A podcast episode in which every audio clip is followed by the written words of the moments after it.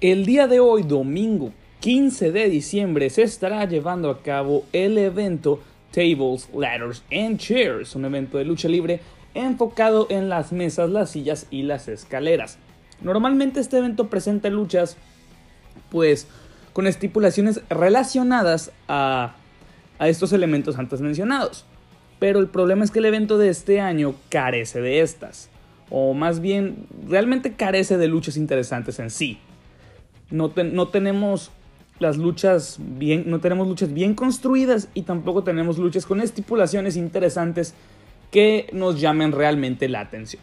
Pero bueno, eh, en este episodio del Wrestling Podcast de Jared Galloway vamos a hablar de mis predicciones para Tables, Ladders and Chairs 2019. Comencemos.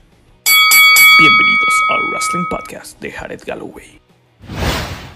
Todavía no hay nada pactado para el kickoff y realmente no creo que se vaya a pactar algo hasta unas pocas horas antes del evento o incluso minutos antes de que inicie el kickoff. Y dudo mucho que vayamos a ver algo realmente importante dentro de, esta previa antes del evento central, vaya.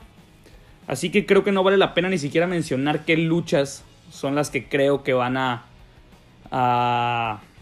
a darse en, este, en esta parte del espectáculo.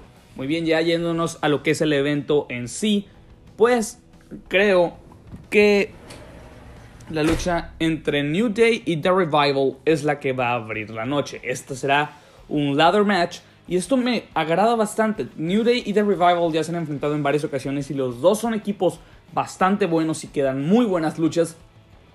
Y la ladder match la, estipulación del ladder match creo que es una edición muy buena, es un plus muy bueno. Ya hemos visto varias veces a New Day, este, específicamente a Kofi Kingston y a Big E, entrar en combates con escaleras involucradas y creo que es la primera vez para The, Revival o no estoy muy seguro de ello.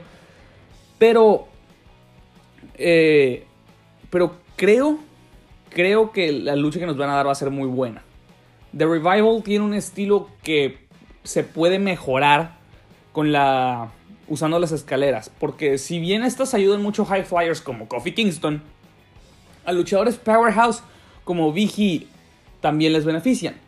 Y el estilo de The Revival, si bien no es powerhouse, utiliza mucho este slams, ataques en los cuales el luchador cae a la lona lo que con las escaleras puede beneficiar bastante. También son muy strikers, entonces eh, pueden utilizar las escaleras para atacar a sus rivales y creo que ambos equipos van a utilizar bien estas estructuras. En lo que respecta al ganador, este, yo creo que New Day va a retener. El plan original para esta lucha era que Robert Root y Dolph Ziggler fueran los que se enfrentaran a New Day. Pero Robert Root fue suspendido por 30 días debido a incumplir con las políticas de bienestar de la compañía. Por ende, eh, The Revival fueron a los que se les dio la oportunidad de enfrentarse a los campeones en TLC. Debido a esto, dudo mucho que ellos salgan con la victoria, por lo que New Day serán los ganadores y seguirán como campeones en parejas de SmackDown. Muy bien, la segunda lucha de la noche será una Tables Match entre Bobby Lashley y Rusev hasta donde yo sé, no hay una estipulación pactada, o sea, no hay una estipulación pactada en referencia a Lana o algo así. Qué bueno, porque si no sería una mamada, pero pues aquí seguimos una lucha normal de tables que simplemente espero ya concluya con este ángulo, porque el ángulo entre Bobby Lashley y Rusev, pues no ha sido el mejor. Cuando ha sido el mejor ha estado horrible. La verdad, los segmentos con Lana en Raw han, han sido muy aburridos. Este. Ya ese rollo de la orden de restricción, como que ya empezó a, castrar un poquito. Pero bueno, en lo que respecta a la lucha, estoy seguro de que esta va a ser muy buena. ¿Por qué? Pues Bobby Lashley y Rusev, los dos son luchadores muy buenos. Los dos son luchadores muy buenos. Son dos powerhouse con una habilidad increíble arriba del cuadrilátero. Y esto me hace pensar que van a utilizar de muy buena manera las mesas que este, la, lucha de mesas para Powerhouse, o sea, más bien, la lucha de mesas y los Powerhouse se llevan muy bien, son un muy buen, las mesas son un muy buen complemento para luchadores Powerhouse. Este, no sé por qué, pero normalmente cuando eso pasa sale bien. Cuando hay una lucha de mesas entre powerhouse normalmente sale bien. Entonces, pues no creo que esta sea la excepción, vaya. Eh, creo que van a utilizar muy bien este, estos objetos para hacerse daño el uno al otro y vamos a, tener muchos finales falsos en el combate. Y en lo que yo tengo cierta duda es quién es el gana, en quién saldrá con la victoria. Si, gana Bobby Lashley, este, es, si gana Bobby Lashley, el ángulo continuaría, o es lo que yo pienso. Pero si gana Rusev, yo creo que aquí el ángulo va a terminar. O quién sabe, la verdad. Este. Pero a mí si me preguntan quién va a ganar. No, este. Está complicado. ¿Por qué? Porque Rusev es el face de la historia. Y pues, digamos que normalmente para este tipo de historias los buenos son los que terminan ganando. Pero Bobby Lashley viene con mucho push y ha habido muchos rumores sobre que, que puede llegar a WrestleMania a tener un buen combate contra, o más bien un combate importante. Y de hecho salir victorioso en el magno evento. Incluso había rumores de que él podría llegar como campeón universal, aunque ya no porque pues, el título universal es de SmackDown. Pero bueno, entonces yo creo, este, Debido a los antecedentes de Rusev con la empresa y el poco protagonismo que ha tenido en los últimos años, pues creo que Bobby Lashley es el que va a derrotar a Rusev y va a seguir elevando su push. Después tenemos el combate más interesante de toda la velada. Aleister Black se va a estar enfrentando a Buddy Murphy. El talento de estos dos hombres es increíble. Los dos son unos luchadorazos, cada uno con un estilo diferente, pero los dos lo saben usar muy bien y creo que se pueden complementar. Alistair Black es un striker completamente y a veces usa este, cosas de high flyer. En cambio, Buddy Murphy es este, un high flyer que a veces usa cosas de striker. Son estilos diferentes pero que se complementan y usan cosas del otro.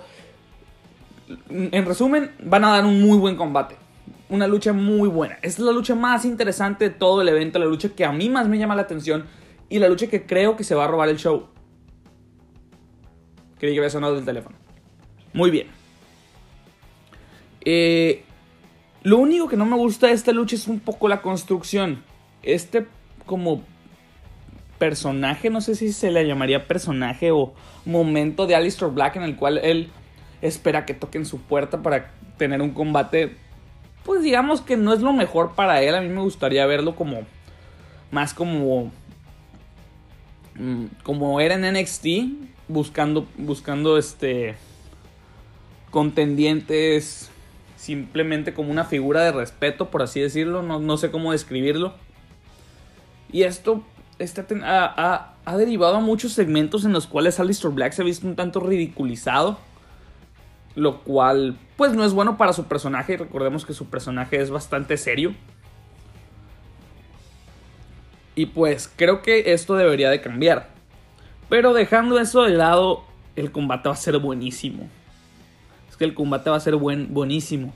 O sea, mm, dudo mucho que la vayan a cagar. Aunque es WWE, probablemente también la puedan cagar. Pero quiero pensar que no la van a cagar. Que este combate va, va a ser el mejor de toda la noche y que va a dejar en un buen lugar a ambos luchadores, no importa quién gane o quién pierda. Eso sería lo importante de esta lucha, que los dos salgan favorecidos, que los dos se vean fuertes, que los dos este, puedan optar a más cosas al futuro después de esto, que ninguno se vea débil. Muy bien. Pasando al ganador, pues realmente los dos llevan mucho tiempo con victorias y los dos han tenido un buen papel en la marca roja y los dos, se, los dos se ven como el futuro de la marca roja para dentro de unos dos años. Pero Alistair Black se ve como algo más que Buddy Murphy. Buddy Murphy se ve que va a ser alguien importante en el plano midcard, pero se ve que en un futuro Alistair Black va a ser alguien importante en el plano estelar. Por esto creo que Alistair Black es quien va a salir con la victoria, quien va a derrotar a Buddy Murphy y va a seguir como alguien dominante dentro de la marca roja. Solo hay que esperar a que cambien pues un poquito su manera de crear rivalidades. Pero fuera de eso, Aleister Black seguirá siendo alguien dominante dentro de Monday Night Raw. Lo que sigue es un reto abierto por parte de los campeones en parejas de Raw, The Viking Raiders, para poner este, sus títulos en juego ante pues, cualquier equipo que quiera responder. Aquí la duda, no podemos decir realmente qué tan buena va a ser la lucha hasta saber quién es el equipo que va a enfrentarse a The Viking Raiders, quién es el que va a salir a responder el reto. Ya salieron en el Raw pasado de Street Profits y por, lo cual los descarto completamente. Y aquí este, tengo tres opciones y les se las voy a decir en orden de, de más probabilidad a menos probabilidad. La primera, la que yo creo que va a pasar, es este, The OC, Luke Gallows Carl Anderson. ¿Por qué creo esto? Porque en el. Porque me ha tocado ver muchos reportes sobre que el plan original, por así decirlo, era enfrentar directamente a The Viking Raiders con The OC por los títulos en parejas de Raw. Pero no sé por qué, desconozco por qué no se, no se pactó la lucha como tal. Pero bueno, debido a esto yo creo que ellos son los que van a salir a responder. Y si es que eso pasa, obviamente no, no, no van a salir con, con la victoria. DOC, si bien ganaron en Crown Jewel el, el torneo o Battle Royale o Gauntlet Match por ser el, el mejor equipo del mundo, pues digamos que es un trofeo que realmente no vale mucho. Y eso nos dimos cuenta en el Crown Jewel de 2018 cuando Shane McMahon ganó la copa por ser el mejor en el mundo. O sea, son trofeos que realmente no valen nada, entonces no es un push real para The OC. Bueno, la segunda opción que tengo son los uso. Los uso no han aparecido en, en, en televisión durante mucho tiempo. Los uso llevan desaparecidos de televisión un muy buen rato. Entonces, pues, y realmente creo que no hay, no hay planes para ellos, pero este puede ser un, buen momento para reintroducirlos a la televisión, reintroducirlos a la programación de la WWE. Si eso sucede, creo que The Viking Raiders y The Usos podrían darnos un muy buen combate. Durante mucho tiempo han sido. Los Usos, el poco tiempo que estuvieron en Raw, fueron bastante dominantes, a pesar de que no ganaron los campeonatos. ¿Sí ganaron los campeonatos? No, creo que no ganaron los campeonatos. Este. Y. Por otro lado, tenemos a. A The Viking Raiders, que pues vienen siendo el equipo más dominante que ha tenido Raw durante muchísimo tiempo. Entonces, yo creo que pues una lucha entre estos dos sería bastante buena. Y a pesar de que The Usos pues vendrían regresando y necesitarían victorias, pues no creo que ganen los campeonatos. Aunque no, tampoco creo que se vayan a ver débiles. Creo que pues van a dar una un buen combate, una buena lucha en la cual se sigan viendo fuertes a pesar de que salgan con la derrota. Y por último tenemos este, la opción que yo veo menos probable, que es pues que aparezca John Morrison con algún compañero sorpresa que puede ser R-Truth, no sé. Eh, ¿Por qué R-Truth? Porque hicieron equipo en 2010. Este, ¿Quién más puede ser? lo mejor alguien de NXT, no sé, pero pues la otra opción es John Morrison, aunque no creo que esta pase. Y la veo muy poco probable, pero pues ahí está también. En dado caso de que entre John Morrison. También está la opción de que entre cualquier otro equipo, como Zack y Kurt Hopkins, o los mismos Street Profits otra vez. O incluso un equipo de SmackDown o de NXT, quién sabe. Pero bueno, esas son mis tres opciones. Y creo que en cualquier caso, incluso si es alguien de otro lado, este, si es alguien de, SmackDown alguien de NXT o otro equipo de Street Profits, no sé, dudo mucho que ganen. Normalmente en los retos abiertos el campeón se queda con el título, entonces es raro que pase lo contrario. Un ejemplo de cuando el campeón ganó fue en Hell in a Cell de 2015, cuando Alberto del Río volvió y le quitó el título a John Cena, el título de los Estados Unidos a John Cena. Pero pues no creo que esto suceda en esta ocasión. Creo que The Viking Raiders van a seguir como campeones eh, en parejas de Monday Night Raw.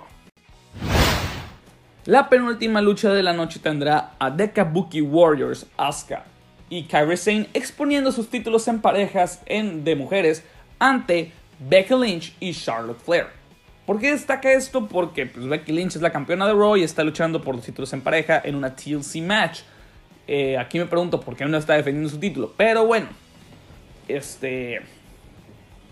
En lo que respecta a la lucha, el año pasado en TLC vimos a Charlotte Flair, a Becky Lynch y a Asuka enfrentándose por el título en parejas de Friday Night SmackDown. Sí, ahora es Friday Night SmackDown. SmackDown.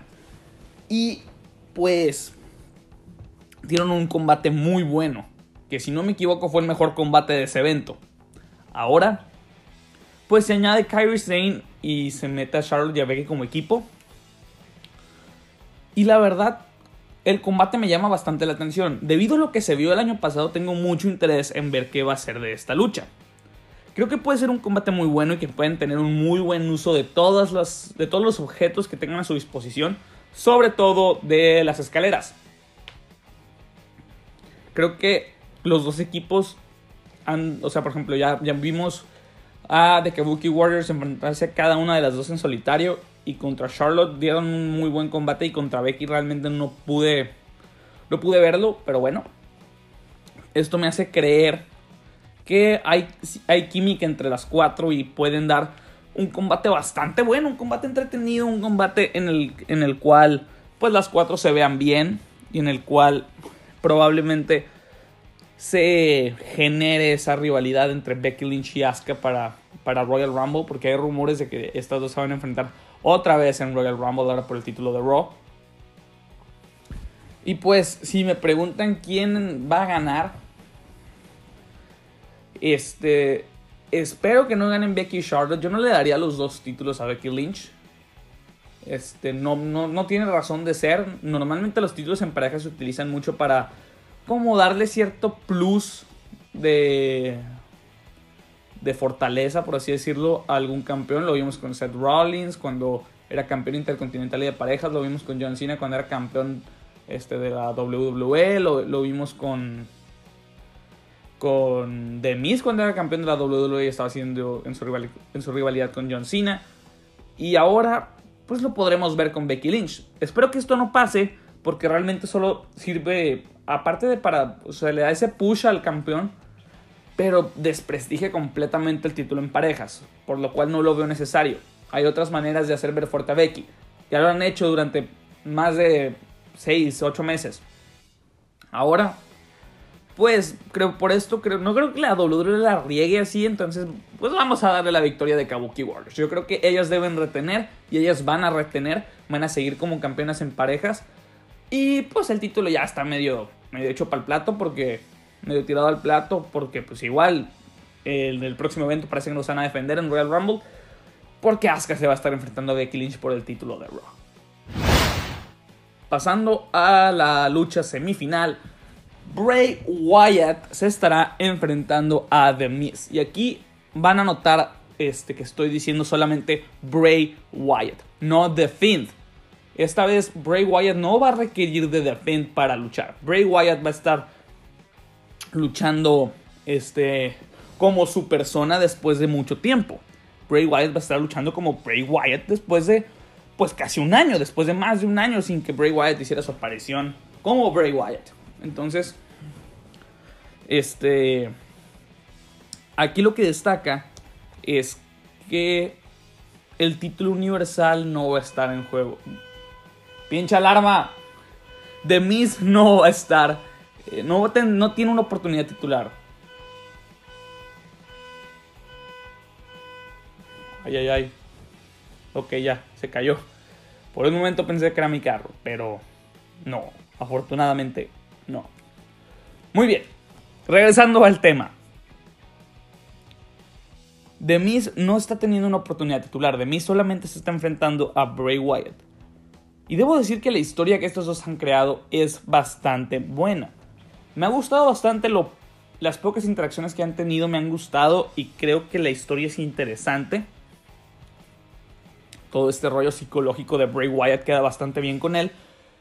Y este se nota que es algo personal. Aunque sí el título hubiera sido una adición más todavía para, para esta lucha.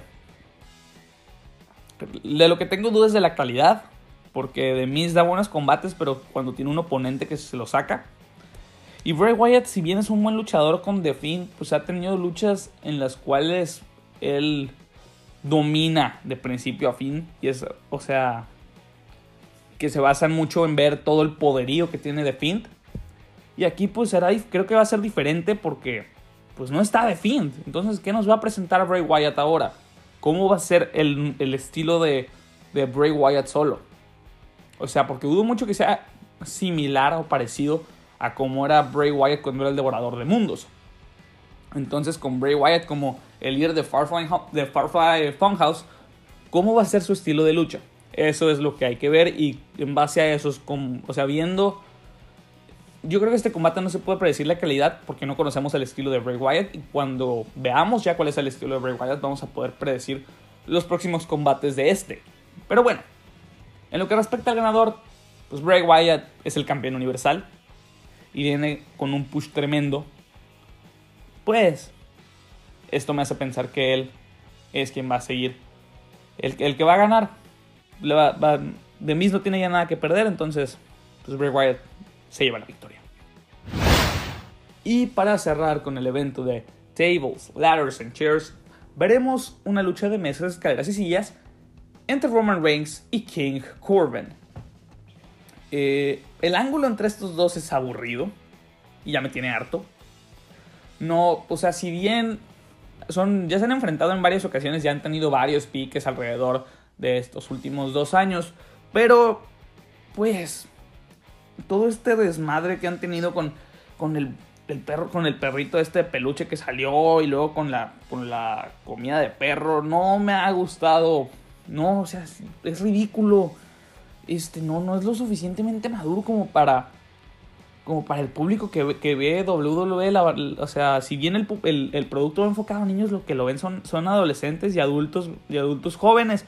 Entonces, ¿cuál es la necesidad de tener este tipo de ángulos y este tipo de segmentos en los cuales son simplemente, pues lo que hacen es ridículo? Bueno, quién sabe. Ahora, pues la lucha la verdad no promete. O sea, la estipulación da un plus para la calidad. O sea, si esta lucha no tuviera las mesas, las escaleras y las sillas, pues realmente sería un main event aburridísimo y algo que a nadie le llamaría la atención. Pero bueno, ahora que está Roman, ahora que está este, pues la estipulación de TLC, pues se añade un poquito más al, encuentro. Aunque realmente no es mucho porque este las sillas son lo máximo lo que le van a poder sacar. Las mesas, las escaleras de plano no las van a utilizar. Las escaleras de plano son lo que menos van a usar. Las mesas para dar uno que otro, uno, que otro, uno que otro spot pero las sillas son lo principal de la lucha. Las sillas creo que van a ser lo principal. Y qué bueno, mínimo, espero las utilicen. Espero que haya intervenciones de, de Dolph Ziggler. Dudo mucho que esto no pase. También de toda la seguridad que ha tenido King Corbin en estos últimos, en estos últimos meses. Este. Y esto me hace pensar que King Corbin es quien va a salir con la victoria. ¿Por qué creo que King Corbin va a salir con la victoria? Para alargar el ángulo para Royal Rumble. Bueno, bueno, no. Eh, quién sabe, porque hay rumores de que Roman Reigns va a ser quien gane el Royal Rumble y se enfrente de Finn. Entonces, quién sabe qué pueda pasar. Eh, pueden ganar los dos, aunque si consideramos, ahora ya considerando, se me había olvidado que Roman Reigns era el, el posible ganador para el Royal Rumble, pues creo que él lo va a ganar de alguna manera. Ya saben, Superman Punch, Spear, mata a todos los malos. Roman wins LOL, Roman Reigns va a ganar. Es el, poder del superhombre, el Superman samuano y lo que quieran. Entonces, Roman Reigns es quien se lleva la victoria, el que cierra TLC como el héroe y el que va y a Rumba Royal Rumble como el posible ganador. Muy bien, estas fueron mis predicciones de TLC, de un evento el cual es poco llamativo, porque cabe resaltar que no tenemos ni un solo título individual defendiéndose. Ni los midcards, ni los de parejas, hay que diga, ni los midcards, ni los de mujeres, ni los máximos. El Universal, ¿por qué no se está defendiendo el Universal? ¿Quién sabe? ¿Por qué no se está defendiendo el de la WWE? Brock Lesnar está de vacaciones. ¿Por qué no se está defendiendo el de Estados Unidos? No sé. ¿Por qué no se está defendiendo el Intercontinental? Tampoco sé. ¿Por qué no se están defendiendo los de mujeres? No sé. Nadie sabe por qué no se están defendiendo los títulos. Hace mucho que no pasaba esto. Pero bueno, este, este es el primer evento del año en el cual no vemos ningún título individual defendiéndose. Este, porque normalmente esto pasaba en los Survivor Series, pero en los Survivor Series los campeones luchaban para enfrentarse a otros campeones. Esto no sucedió este año. Entonces, este, este es el evento en el cual los campeones pues se ahorran el defender sus campeonatos. Ahora esperemos que el evento pues tenga buenas luchas y nos calle la boca a todos los fanáticos, nos deje sorprendidos y este nos dé una lección de la cual en la cual nos digan que no necesitamos combates interesantes para que estos sean buenos. Sin nada más que decir, te ha hablado Jared Galloway. Nos vemos en la próxima.